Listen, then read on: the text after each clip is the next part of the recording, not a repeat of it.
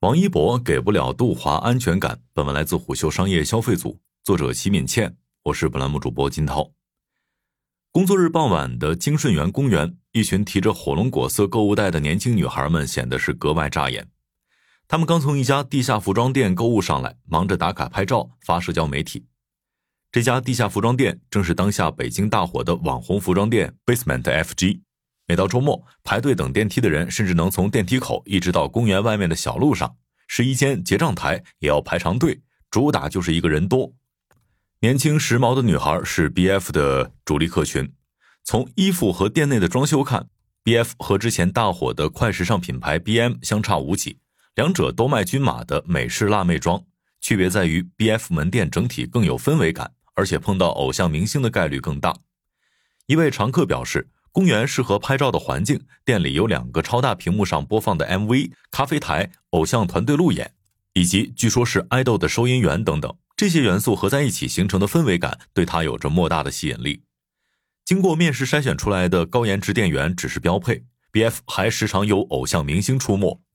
乐华娱乐的艺人吴宣仪因为常逛这家店，被称为是 BF 野生代言人。表面上看，艺人到访潮流店铺不过是为了购物或者是站台。可实际上，乐华和 BF 的关系却更加紧密。前不久，乐华入股了 BF 运营主体北京蓝色信号电子商务有限公司，持股百分之一。BF 门店出口附近的草坪上还摆放着乐华娱乐创始人 CEO 杜华自创面膜品牌的周边。京顺园公园的乐华元素只是这家公司投资版图的小小缩影。除此之外，乐华娱乐还投资了多个消费品牌，甚至乐华创始人 CEO 杜华本人也成立了个人面膜品牌。还在前不久完成了直播带货首秀，有粉丝基础什么都好做。网红经纪人范范这样说道：“他曾做过一线艺人的经纪人，在他看来，无论是投资消费品还是直播带货，旗下艺人的粉丝基础都是月华和杜华本人的优势。”青年剧作家、导演向凯认为，月华和杜华本人投资消费品的行为，本质上还是用流量艺人带动消费品，用流量艺人的价值促进产品的销售。不过，眼下艺人管理主业下滑，又过度依赖王一博这一名人，是乐华所面临的现实困境。这种情况下，寻找新的增长点就显得格外重要。二零二零年，乐华娱乐和杜华本人都迈出了新的一步，乐华开始做投资，杜华则从幕后走到台前。杜华在《乘风破浪的姐姐》当中做女团经理人时，是杜华第一次参加真人秀节目。这档节目当中，身为评委的杜华给姐姐们带了两件伴手礼。一是米娜柚品牌的软糖等产品，二是香天下螺蛳粉，这两个品牌正是月华娱乐最早出手投资的两个项目。另外，天津一华是月华进行对外投资的主要主体。天眼查显示，天津一华对外投资共十四笔，目前仍在存续的被投企业还有十一家。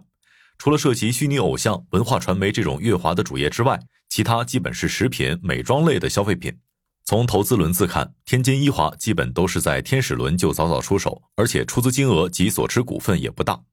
在二零二零年投资了米奈友和惠华食品之后，二零二二年天津一华的投资开始从食品拓展到美妆领域。护发品牌卡乐罗某卡洛美由曾在联合利华和阿里巴巴担任高管职位的林文威创立。二零二二年，天津一华出资约六点七万元，获得了该品牌百分之六的股权。戚薇创立的 Seven Chick 香氛笔，同样在二零二二年获得了天津一华约一百一十七万元的投资。目前，天津一华的持股比例为百分之十。二零二三年，天津一华投资了潮流品牌 BF，还和华西生物共同设立了子公司。梳理月华的投资项目，我们会发现，年轻人相关的消费是其布局的重点。这也不难理解，月华一手掌握着偶像和流量，一手投资消费，其中的最佳匹配点就是年轻人。让偶像和流量为产品加持，做起来会相对容易。月华频繁出手投资背后，也和杜华当下的焦虑有关。今年年初，月华娱乐在港股上市，当时杜华在接受采访的时候说，自己的焦虑是公司上市之后业务的多元化，以及如何拓展第三、第四增长曲线。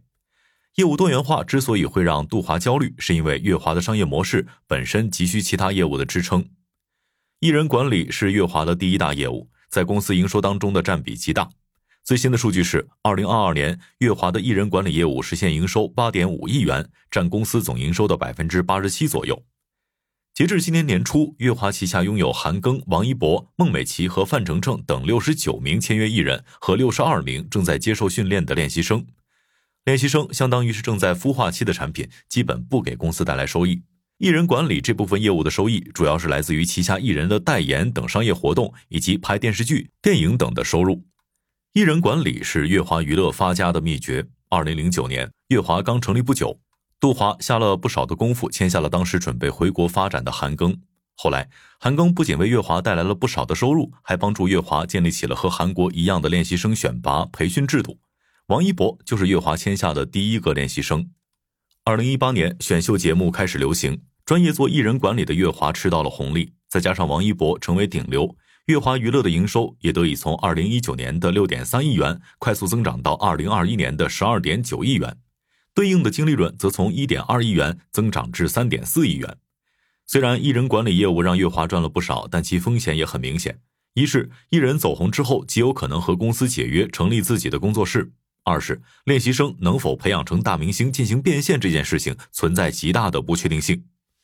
根据乐华娱乐披露的数据，二零二零年、二零二一年以及二零二二年前三季度，排名第一的艺人贡献的收入占公司总收入的百分之三十六点七、百分之四十九点五和百分之五十八点八。对乐华这家公司而言，过度依赖王一博显然不是一件好事儿。一是每个艺人都有自己的生命周期，二是合约到期之后存在不续约的风险，而且艺人话语权更大之后，需要给到的分红比例也会变高。这一点已经从乐华二零二二年的经营当中有所体现。二零二二年，乐华艺人管理业务毛利率为百分之三十四点七，同比下滑十一点三个百分点。这主要是因为二零二二年有一部分以权益结算的股份支付，而且头部艺人的分成比例也有所提高了。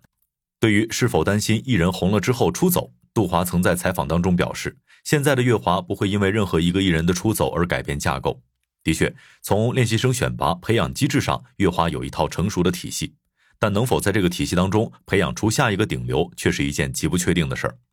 从行业环境看，这两年选秀节目被叫停，也会对乐华产生一些影响。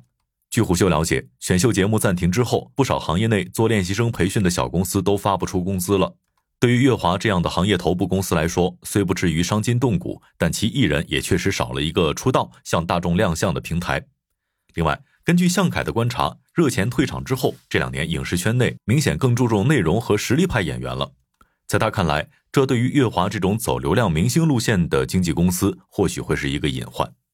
因此，杜华也在谋划乐华娱乐在艺人管理之外的其他业务模式。他找到的第二条增长曲线是虚拟艺人业务。目前，乐华已经和合作伙伴推出了虚拟艺人女团 E.O.E 和虚拟艺人男团量子少年。一位不愿具名的行业资深人士认为，虚拟偶像对于稍微年长的人来说，确实是很不一样的饭圈，可能更主打年轻的 Z 世代对于偶像的需求。这个业态的发展需要正向引领，更需要时间。不过存在也有一定的合理性。但比起虚拟艺人这种未来才能够见分晓的业务，投资以及个人 IP 的打造，或许才是杜华更能够抓得住的确定性。不过，无论是培养练习生出道，还是自己成为 IP，本质上杜华做的都是流量和粉丝变现的生意。前半生遇到了韩庚，后半生遇到了王一博。网友常用这样的一句话来调侃杜华的好运气。对于急于找到新增长曲线的杜华来说，一个好消息是，四月二十号晚间，乐华旗下的四名练习生在韩国选秀节目《Boys Planet》中顺利出道，其中一个练习生还是 C 位出道。而热剧《黑暗荣耀》中的演员李道宪也是韩国乐华旗下的艺人。至于旗下的艺人和杜华本人能否像韩庚、王一博一样为乐华创收，不仅考验杜华的眼光、艺人的努力，更需要天时地利人和的运势了。商业洞听是虎嗅推出的一档音频节目，精选虎嗅耐听的文章，分享有洞见的商业故事。我们下期见。